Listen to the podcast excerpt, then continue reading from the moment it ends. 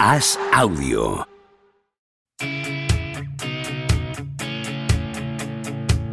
¿Seguirá Don Propia Puerta batiendo récords goleadores? ¿Creció Camavinga como Sidorf junto a un vecino brasileño? ¿Es cierto que Rudiger suda cocaína? ¿Veremos a Varela algún día tumbado en una varela? Javier Aznar y Enrique Ballester responden a estas preguntas y analizan cada jornada de Liga y Champions en Los Últimos de la Lista, un podcast original de As Audio.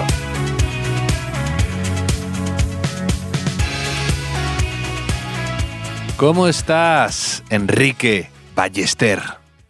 ¿Qué tal, Javier? Manchester City, Real Madrid y Milan Inter son las semifinales de, de Champions. ¿Qué te ha parecido? Pues que se han quedado dos semifinales bonitas. Me gusta la del Milan Inter, que es un, un- ¿Lo vas a decir tú o lo digo yo? Mm, El derby de la Madonina, quizá. Efectivamente, Enrique lo has clavado, pero es un partido ¿no? con dos grandes. Eh, creo que son, además, otro dato de estos de máquina de café, como te gusta a ti, de la única ciudad que tiene a dos campeones de Europa, Sí, sí, lo, ten- lo tenía apuntado eso también. el Milan y el Inter. Entonces, entonces son dos, es un partido bonito y, y ver a estos dos equipos otra vez ahí codeándose con los mejores de Europa me parece, pues que me hace ilusión verlo. Va a ser bonita. Y luego, por supuesto, el Madrid-Manchester City ya un, un nuevo clásico que pues son quizá los dos equipos ahora mismo más potentes en Europa, podríamos decir, podría ser. Pues eh, a- a- me gusta que sea a doble partido. Que, que en, Mm. en las finales hemos dicho muchas veces que son partidos algo descafeinados y prefiero verlo un choque así con ida y vuelta. El Milan Inter es el evento que necesitaba mi idea de negocio de imprimir internet. O sea, me estoy dando cuenta, sabes, que, que una de mis ideas de negocio consistía en imprimir internet en general y la Wikipedia en, en particular. Y estoy recibiendo muchas, muchas peticiones para, como ya has insinuado, eh, que el Milan Inter sea el tema estrella todas estas semanas en, en la máquina de café, en, en- el trabajo, ¿no? O sea, ya me han pedido que imprima eh, la entrada del derby de Milán o derby de la Madonina, que, que podemos explicar, que imprima también eh, jugadores que han estado en los dos equipos, que, que también es, es un tema recurrente. Y, y todo esto, pues yo es- estoy ya pensando en, en- en facturar directamente, porque yo- lo típico que empiezas como haciendo favores a amigos. Clean, clean. Está el Enrique Ballester más con gafitas de contable, haciendo clean, clean. Sí, sí, sí, sí. Eh, eh, Solo clean de momento. Solo clean. De momento no da para tanto. Pero, pero claro, o sea, mm, también es una, una labor social. O sea, el mundo necesita que haya un montón de gente como nosotros a partir de mañana explicando a los demás por qué se llama Derby de la Madonina. Javier, como tú sabes, ¿no? Es porque ¿Te vas a lanzar a la piscina a explicarlo? Hombre, ya que, ya que he imprimido la entrada de Wikipedia, eh, voy a aprovecharlo, ¿no? Es el Derby de Milán, también conocido popularmente en Italia y en España también a partir de ahora como Derby de la Madonina, en honor a uno de los enclaves de la ciudad de Milán, conocido por ese sobrenombre, que es la estatua de la Asunción de la Virgen de Carlo Pellicani en la Catedral de Milán. ¿Qué te parece, Javier? Esto, esto lo sabe poca gente. ¿eh? Aquí hacemos la broma, pero, pero Es bonito, además, que, que la gente con este podcast contigo aprenda, Enrique. Sí. Y adem- y además, ¿tú sabes por qué, por qué hay dos equipos en, en, en Milán tan grande? Porque es que Sí, primero solo sí. existía el, el Milan. sí. Y no, no- el Internazionale, que es así el nombre completo del Inter, o era, porque ahora lo han cambiado, creo, pero el Internacional era porque permitían a jugar, permitían jugar a, a, a- a futbolistas de fuera, Claro. de Italia, y, y entonces fue como un club, un club protesta, podríamos decir, un club inclusivo, podríamos decir. Claro, fue una escisión, realmente, porque primero se fundó el Milan, que era que lo fundaron unos ingleses, eh, que era de fútbol y de cricket también, a la vez. Y por eso tiene el escudo, ¿no? La cruz de San Jorge, creo. Correcto, 1899. Y nueve años después cambiaron los estatutos para que solo pudieran jugar jugadores nacidos en Italia, que se les olvidó pronto que lo habían fundado unos ingleses. Pero bueno, y entonces esto provocó una división de- del grupo de- del club y fundó el Internacional, que como su propio nombre indica, pues permitía que jugaran jugadores internacionales de, de otros países. Esto es increíble. Mañana en las máquinas de café de toda España va, va- va a haber un- un- una marabunta de sabiduría Mm. futbolística y popular. Sí, yo tuve un rifirrafe con Javier Marías a propósito de esto. ¿Lo sabías o no? ¿Cómo? A propósito del Inter de Milán. Pero lle- llegaste, te retó a, a un duelo. A un duelo, a un duelo de pistolas al amanecer. No, no, realmente no fue rifirrafe, soy yo queriéndome poner a, la- a su altura. Eh, pero, pero me, me, mm, Javier Marías escribió un que a veces escribía de fútbol en el país, Mm. escribió un artículo crítico hacia el Inter de Mourinho porque había ganado la Champions sin ningún jugador italiano entre sus filas. Entonces, Mm. yo escribí luego en Libero un artículo un poco comentando que precisamente eso es lo que al Inter de Milano se le puede achacar, porque su origen es, era ese. Y Claro. que yo hacía una defensa de que sí, tú puedes querer mucho a un equipo, aunque no jueguen jugadores de tu país ahí. Y que quizá a veces es lo que hace del fútbol algo grande. Que tú te sientas familiarizado o que te guste, como es en mi caso el Inter de Milán, por cuestiones aleatorias. O aquí, que hemos hablado de Enrique González, también es forofo del Inter de Milán, Sí. porque le gustaba ver en televisión esas rayas. Y un motivo tan aleatorio como eso, como ese, creo que hace que el fútbol sea gra- grandioso, ¿no? Ayer también veíamos a unos chicos en el túnel de vestuarios emocionándose porque Benzema le daba la mano. Al final, esto va de jugadores y de futbolistas y esa es la gracia, ¿no? Entonces yo escribí eso y alguien, un amigo de un amigo de un amigo de un amigo de Javier Marías o algo así, me dijo, oye, me, me han dicho que has escrito esto y que le ha llegado y que, y que como un poco que me saludaba, ¿no? No, Ah. Bueno, entiende el este. Y me hizo ilusión, la verdad. No, Claro. Yo no soy nada provocador ni nada de buscar ahí enzarzarme. Pero Sí. eso me fue curioso. Grandes rivalidades en, en la literatura universal. eh, la de, yo qué sé, eh, Cervantes y Góngora, Cervantes y Góngora, Umbral y Pérez Reverte, Javier Marías y Javier Aznar, Andy Lucas y los Caños. De- Estás ahí en, en esa liga, ¿eh? Eh, codeándote. Pero, Sí, sí, pero- sí. sí, sí, sí. Eh, Rifirrafe, ¿eh? me gusta cómo lo he elevado yo a eso. por, lo- por lo menos no dijo, dile a Hugo Aznar, ¿no? Que, dile a Hugo Aznar que eso que ha escrito en, el libro, como, como hacer el año conmigo. Pero, Eh. pero sí, sí. Eh, y es que eh, a mí me, siempre, pese a que tuve una camiseta del Milan de niño, a mí también mm, últimamente me, me gusta más el, el, Inter. O sea, como jugadores que ha tenido, aunque es verdad que han compartido muchos jugadores, pero no sé, como que el, que el Milan es más de niño que, lo ves ahí, ¿no? Porque conocimos el Milan de, Berlusconi y Arrigo Sacchi, un poco ahí legendario, pero luego empatizas un poco más, por lo menos yo, con, con el Inter en general.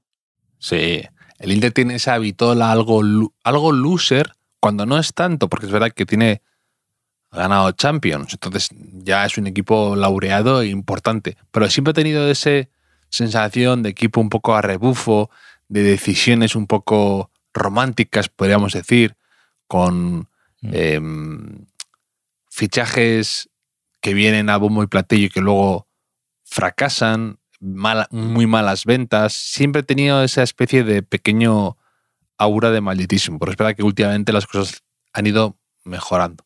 Sí, esa camiseta del Milan, recuerdo que me la compré en una excursión del cole, que fuimos a, Italia, y entre varios lugares a, a Milán, y éramos cuatro amigos que siempre digamos que eran los que más jugábamos a fútbol, ¿vale? Que cuando nos elegíamos para dividir los equipos en, en, los partiditos del, del patio del colegio, eh, siempre nos, nos mm, triábamos, eh, Quique y yo, y uno de los dos elegía a Pepe o a Chus. ¿no? Siempre eran esas, no había más combinaciones posibles como los primeros que vas a elegir.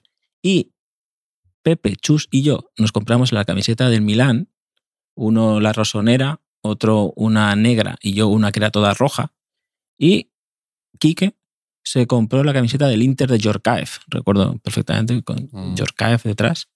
Y como que algo se rompió ahí, ¿eh? Luego, luego el resto del viaje íbamos como más juntos, nosotros Sí. tres, y Quique se fue con otros. Ahí, ¿no? Un poco es- esas decisiones eh, son, son peligrosas, ¿eh?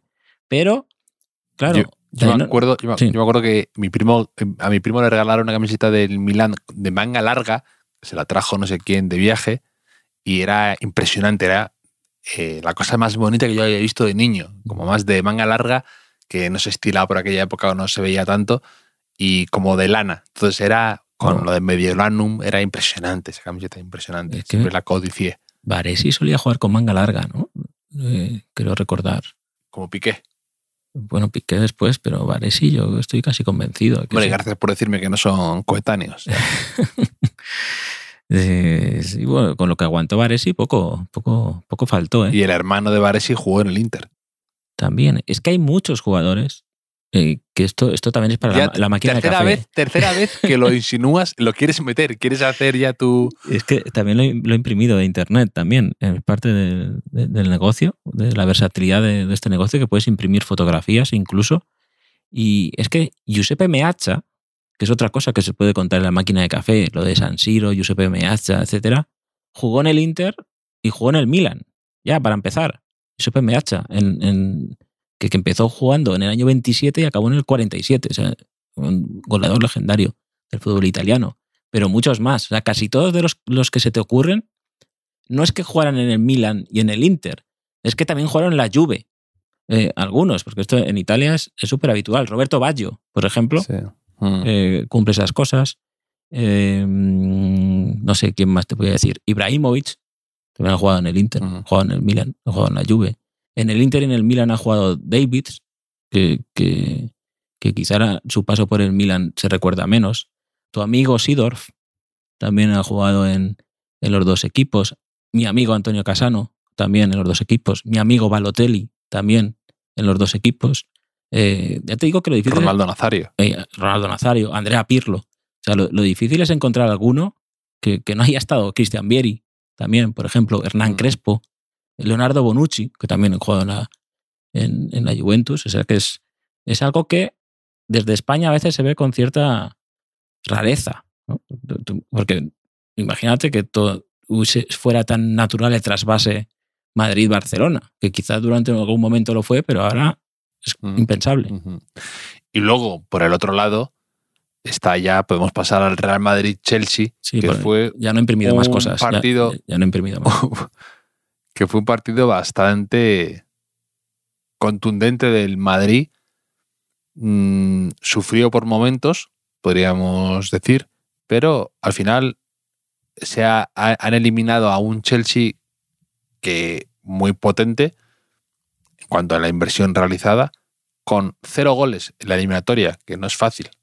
Sí, a mí me ha recordado un poco el Chelsea-Madrid eh, con el, el Bayern de Múnich-Manchester City. O sea, que creo que en los dos equipos que iban con ventaja, en caso de haber encajado un gol, que los dos han estado cerca, tanto el Madrid en Londres, Mm. que, que- que falló una canté clarísima, luego hizo Courtois una de las paradas de, de la temporada cucurella, y el, el Bayern de Múnich también ha tenido sus ocasiones para, para adelantarse contra el City. Se podría haber complicado bastante ¿eh? el, el pase para, para ambos, pero eh, han aguantado, marcaron el primer gol y con el 0-1 en ambos casos pues se ha acabado la, la, eliminatoria. Pero no sé, yo veo al Madrid mm, con menos emoción, pero mucho más solvente que la temporada pasada. Y se está hablando menos de, de la Champions del Madrid, probablemente. Sí, eh, yo creo que el año pasado venía el equipo con menos esperanzas y fue poco a poco viniéndose arriba con el paso de las eliminatorias. Este año yo creo que está el, Madrid mejor en Europa, pero creo que sin ese último punch o magia en forma de Benzema que está tocado. Ayer volvió, tuvo una pequeña lesión o un pisotón y no, permitió, no le pudo, no pudo permitirle brillar tanto. Y, y tiene esa carencia un poco arriba de. No, no de que Benzema no esté, porque luego eh, aparece y te mete goles, y, pero que ese Benzema el año pasado tocado con una varita, a lo mejor es lo que tiene este año de otra forma el Manchester City con Haaland.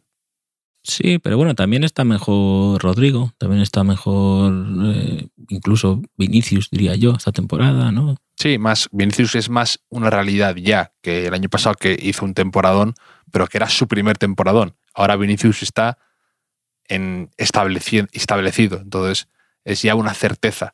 Y eso hasta, hasta el año pasado no era, porque cada gran partido que hacía Vinicius en Europa podías pensar que era flor de un día.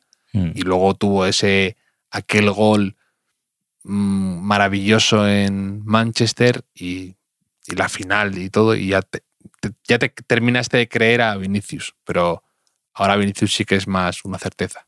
Sí, además hay no una certeza como la de Vinicius, pero sí que una impresión de que Benzema puede estar en línea ascendente para, para el mes y medio que queda de temporada, ¿no? A diferencia Mm. que el año pasado que quizá iba ahí en, eh, haciendo casi gestas, ¿no?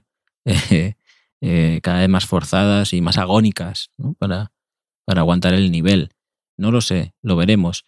Pero yo me fijé una cosa, una diferencia entre el partido de ida en el Bernabéu y el de vuelta en el Stamford Bridge, que me apunté Que aquí. uno se jugaba en Madrid y otro en Londres. Aparte de eso, que, que, mira, eso no me había dado cuenta yo, eh, que Enzo, Enzo, en el Bernabéu Sí, se- era rubio, Sí. llevaba el pelo teñido, y en Londres mm, llevaba su pelo natural, moreno, castaño. Es- Esto debería estar prohibido, Javier. Esto, tú empiezas la eliminatoria de una manera y la acabas de la misma. sí, sí. Es como, es como el otro día también contra el Chelsea, precisamente.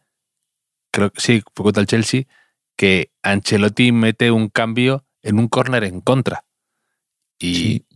estas son cosas de que no voy a, no voy a enseñarle yo a Ancelotti como eh, el fútbol de verdad, ¿no? Pero que son esas eh, convicciones que se tiene toda la vida, ¿no? De oye, es un nunca hagas un cambio con eh, un corner en contra, ¿no? Pues esto es igual lo de Enzo, ¿no? Hay cosas que son sagradas, yo creo. Sí, lo de lo de lo del córner, o sea, igual que, que tenemos que hacer una sección que sea jugadores de los que solo hablamos cuando juegan bien, que se puede llamar sección Oyan Sunset, por ejemplo, eh, deberíamos hacer otra sección que sería acciones que solo criticamos si acaban mal, que sería lo de hacer un cambio, por ejemplo, hacer un cambio cuando tienes un, un córner en contra o una situación de pelota parada en contra, que si, si no pasa nada, pues nadie dice nada, pero si llega a empatar el, llega a marcar el Chelsea y a, y a complicarse el partido, ya eh, pues diríamos todos que cómo puede hacer, hacer eso, ¿no?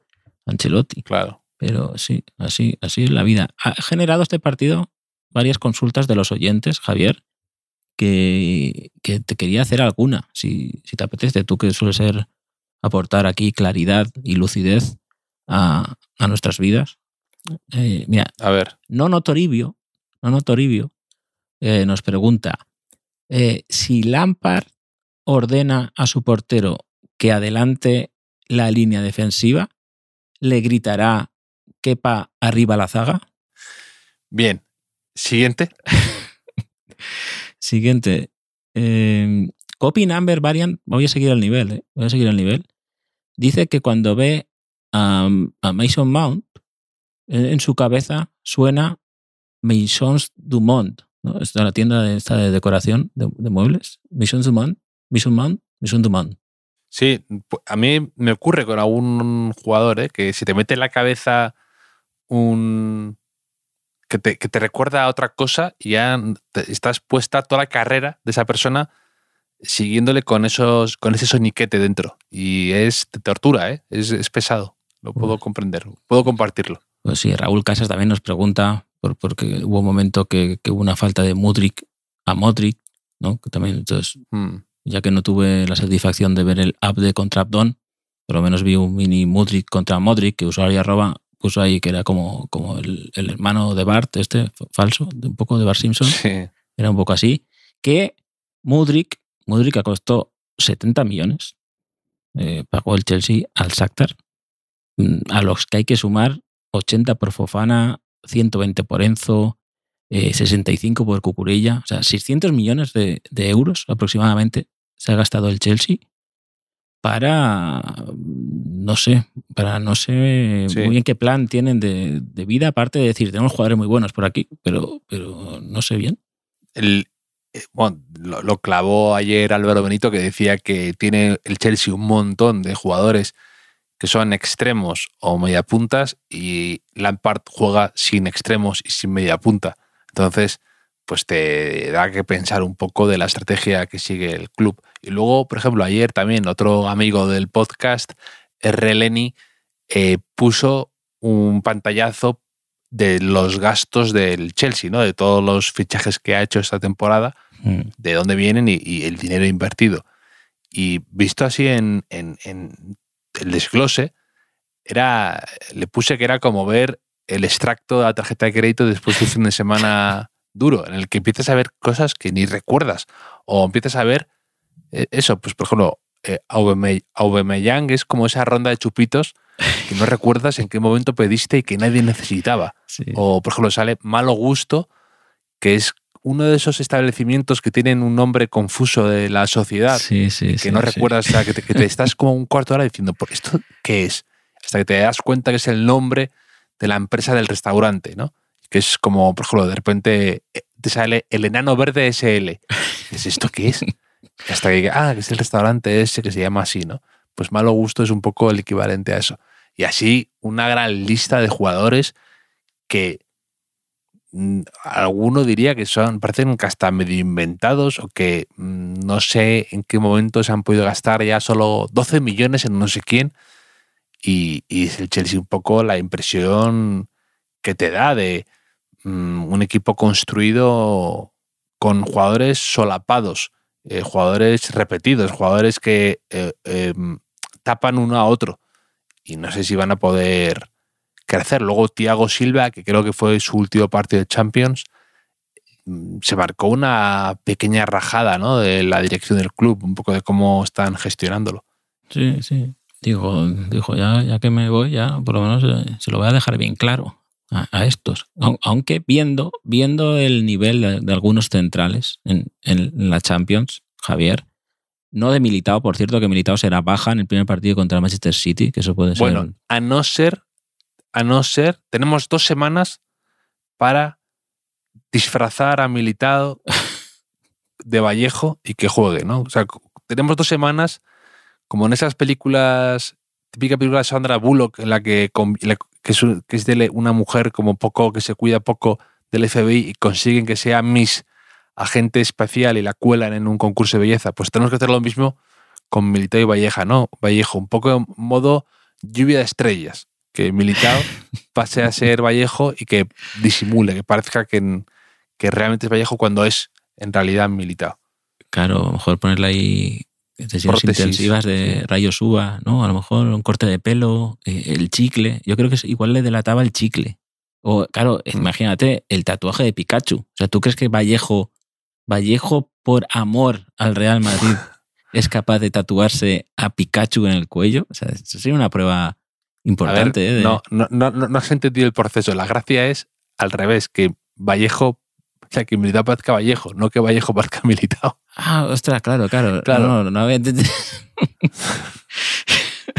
es que me parecía más divertido lo otro. Porque, claro. Porque entonces, entonces nos cargamos a Militao y tenemos dos Vallejos.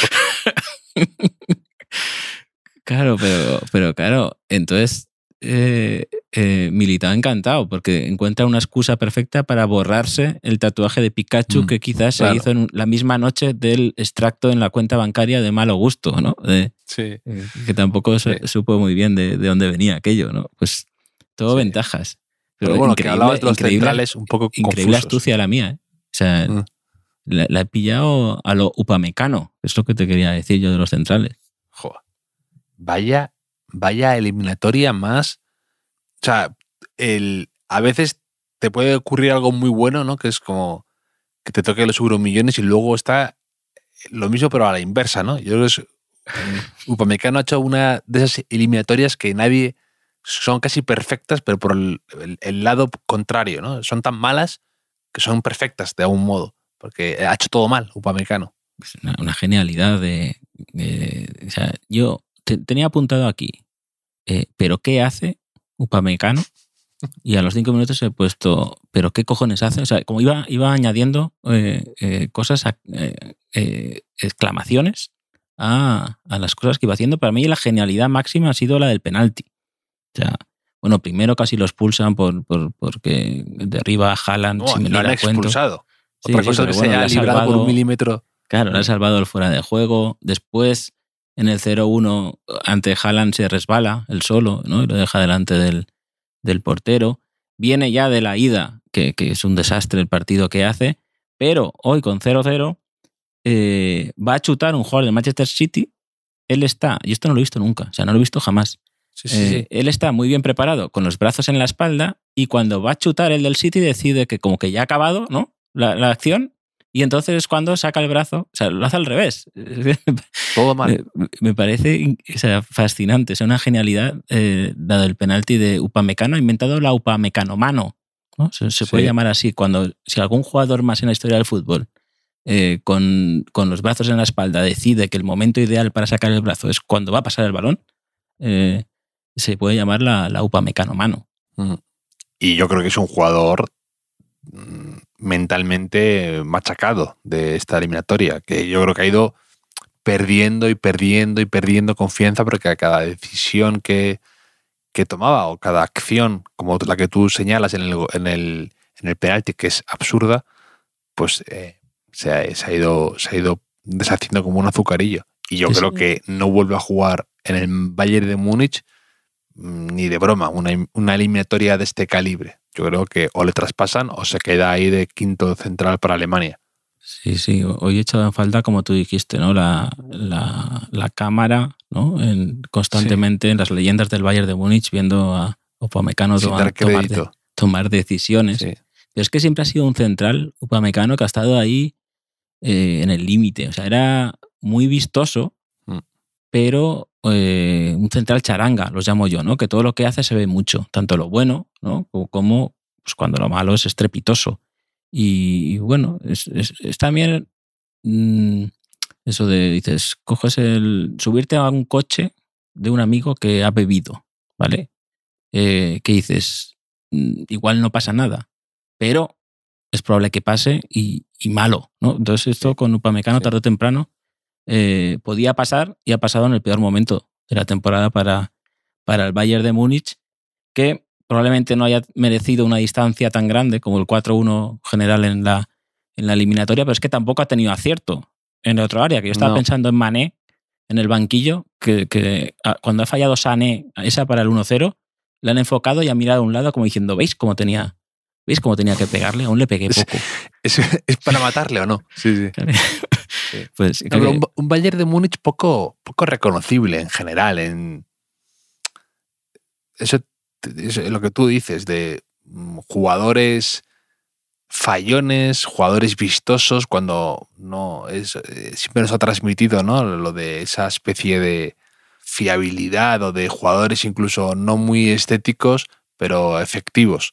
Y, y- y luego sin delantero, ¿no? Porque Claro, es que, es que sin Lewandowski, que tampoco es que me matara, ¿no? En, últimamente en el Bayern de Múnich, pero sin, sin Lewandowski no fichas a nadie, siendo el Bayern de Múnich, que siempre has tenido ahí un, un tanque, ¿no? O un goleador o un tío que asustara.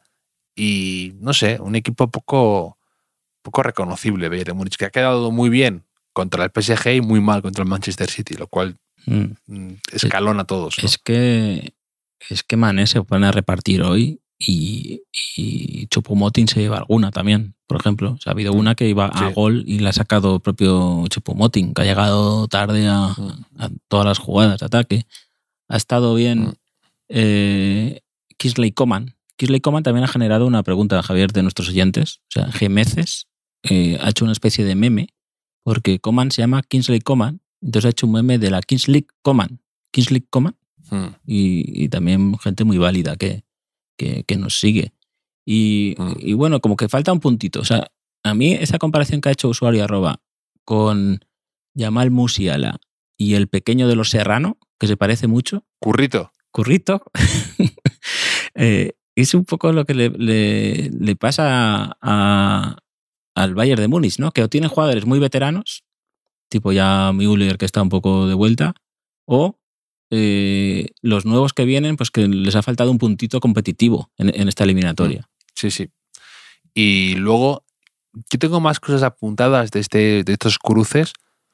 Uno es, que no sé si tú, si tú compartes esta, esta, esta cuestión estética, que cómo me gustan a mí estos banquillos de la Premier que están incrustados en la grada y que Mm. es- están como escalonados también hacia arriba. ¿Te gustan o no? Están, muy, están muy chulos. ¿eh? La cerámica tiene este tipo de banquillo. En- en- Yo, hay- yo como siempre pensando en mis hermanos suplentes, ¿no? Somos una comunidad, hay que protegernos. No, no, pero, pero a mí también me gusta. Eh, hay dos cosas de, de la cerámica que, que el Villarreal, eh, digamos que importó de Inglaterra, que una es este tipo de banquillo, creo que también por razones de espacio, y otra es que eh, no se ponen los presidentes juntos en el centro del palco, ¿no? Como que eh, ven el, el fútbol un poco por separado para que nadie se moleste si alguien reacciona, ¿no? O, o celebra algo o, o demás. Son, son, Mm. ¿A ti te gusta eso? ¿O te gusta que estén ahí tiesos, disimulando, ¿no? reprimiendo sus sentimientos? Me gusta que estén juntos, fumando un puro algunos, a poder ser, Sí. Y con el emérito sean- en medio, con el emérito en medio. claro, y que tengan todos más de 62 años. Eso es lo que me gusta. Hombre, fútbol, no- el fútbol no- con el que crecimos, Enrique, ¿qué es esto de No, no abramos el melón Dino Junta. O sea, no, no- Dino Junta? por, por favor. El, el, luego, otro detalle que tengo apuntado es que Rodrigo celebró el gol como Cristiano Ronaldo Mm. y de repente se me juntaron varias cosas a la vez que aquí lo, coment- bueno, lo hemos comentado con usuario arroba también, que el padre de Rodrigo tiene más o menos nuestra edad. Sí, menos. En mi caso, menos. Sí, entonces se me juntaba a la vez Rodrigo celebrando un gol en plan homenaje a Cristiano Ronaldo, que su padre tenga eh, nuestra edad y luego ver a Lampard en unas tomas que se le veía ya totalmente cartoniano. Lampard, que yo eh, ha sido uno de mis jugadores fetiche cuando estaba en el Chelsea. Y de repente eh, se me juntó, se me, se me cayó encima una losa de años, Enrique. Bienvenida a mi mundo. A mí Eso me pasa constantemente. Mm. Pero eh, la parte buena es la explicación que dio Rodrigo de por qué celebró así el gol. Sí, pues tenía Claro, la rodilla mal. Por un motivo muy de nuestra edad, ¿no? De que tenía la rodilla mal y si se tiraba a lo mejor se hacía daño en, en la rodilla, ¿no? Entonces se le ocurrió lo de, lo de Cristiano Ronaldo. Pero sigo, pero, pero sigo con el tema de los años, ¿eh? porque luego he visto que España ha convocado al hijo de Marcelo, al hijo de Marcelo, Pues el hijo de, Mar- pues en las el hijo de Marcelo, inferiores. El hijo de Marcelo salía ahí celebrando Champions con que medía cuatro palmos. ¿Cuánto, cuánto ha crecido ya? Pues está, va a jugar con la sub-15 y ya la han convocado y se ha hecho fotos con el uniforme de España. Enzo se llamaba, ¿no? Y el hijo de Reyes también, eh, la sub-17 no sé qué, ha marcado un hat-trick a Serbia. El hijo de José Antonio Reyes que el otro día estaba, como quien dice, empatando, o sea, marcando un gol eh, en la Liga de Capelo del Real Madrid. Sí, sí, y, sí. y- y hace un poco antes me acuerdo de estar leyendo el periódico que acababa de fichar por el Arsenal y yendo a la universidad con el periódico leyendo y fascinado con ese fichaje. Y de repente eso. Y tengo más tema de años, de cómo nos vamos Me- quieres hundir. eh, para terminar de hundirnos ya. Sí, sí, para terminar de hundirnos. Ha, ha compartido otro amigo del podcast, David Mosquera, acá Renaldiños, que se cumplían 23 años el taconazo de Redondo en Old Trafford.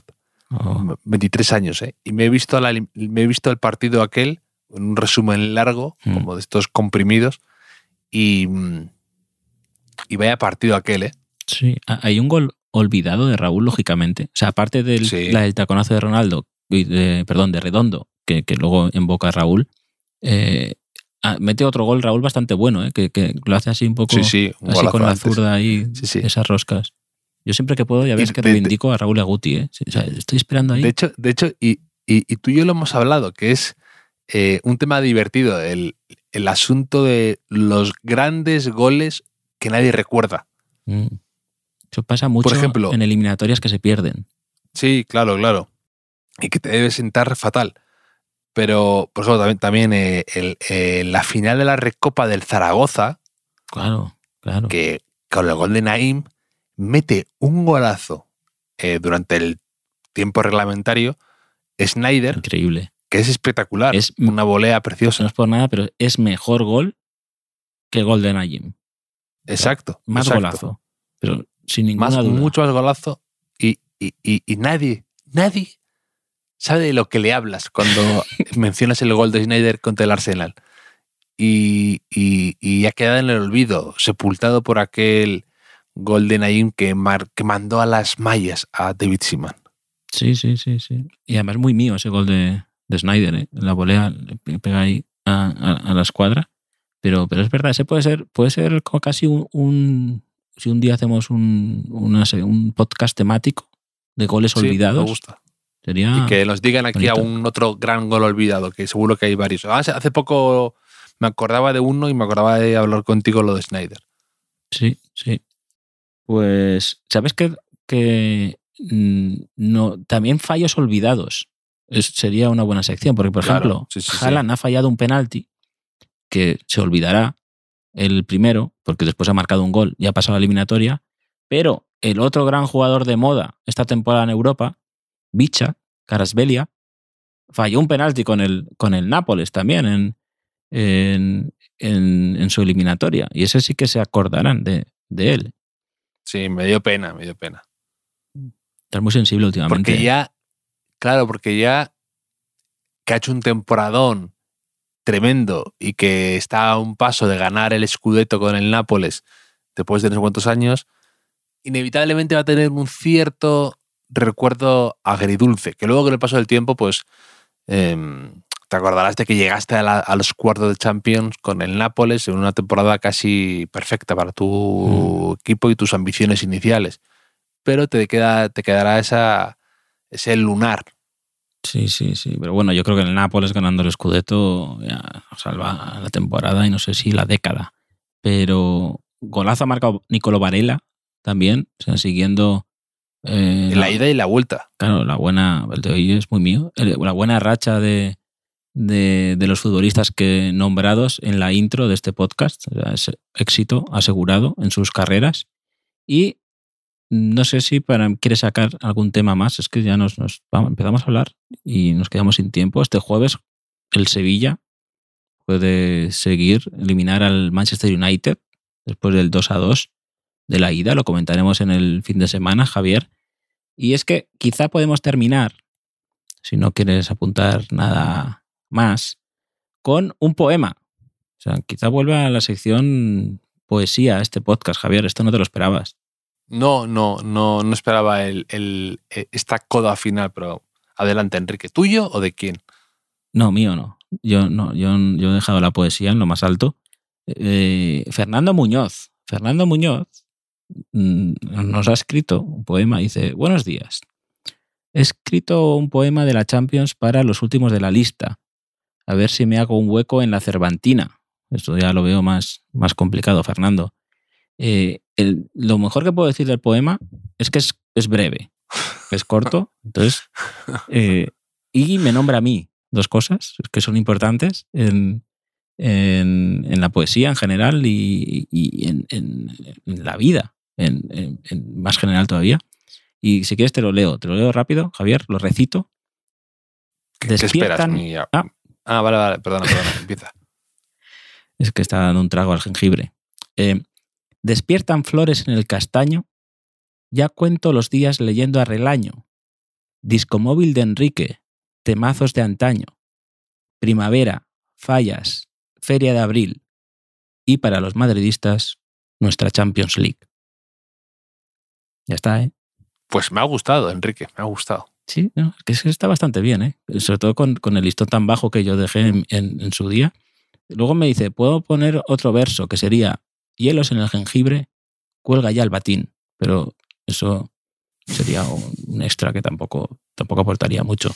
Pero invitamos a nuestros oyentes, ¿eh? aparte de que nos digan goles olvidados, fallos olvidados, pues eh, poemas que no olvidaremos. Puede ser una nueva sección. Poemas olvidables, sí. no, pero bueno, bueno, la verdad es que una he recitado eh, me ha gustado más de lo que. De lo que Bueno, esa es la buena poesía, Enrique. Hay que, leer- hay que decirla Mm. en voz alta. Si no, eh, brilla menos.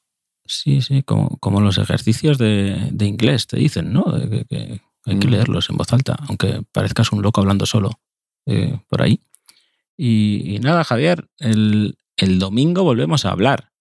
Hay, hay un Barça Atlético de Madrid, hay mucha tensión en, en la zona baja y bueno, ganas de, ganas de comentarlo contigo, como siempre. Perfecto, Enrique.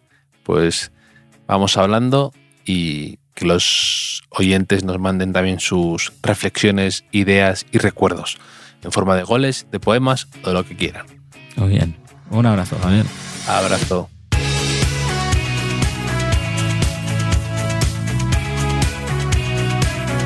Los últimos de la lista es un podcast original de As Audio con la producción de Javier Machicado y la realización de Vicente Zamora. Síguenos en redes sociales, arroba As Audio. Puedes escucharnos en la sección de podcast de as.com, en la aplicación del diario As o en tu plataforma de audio preferida.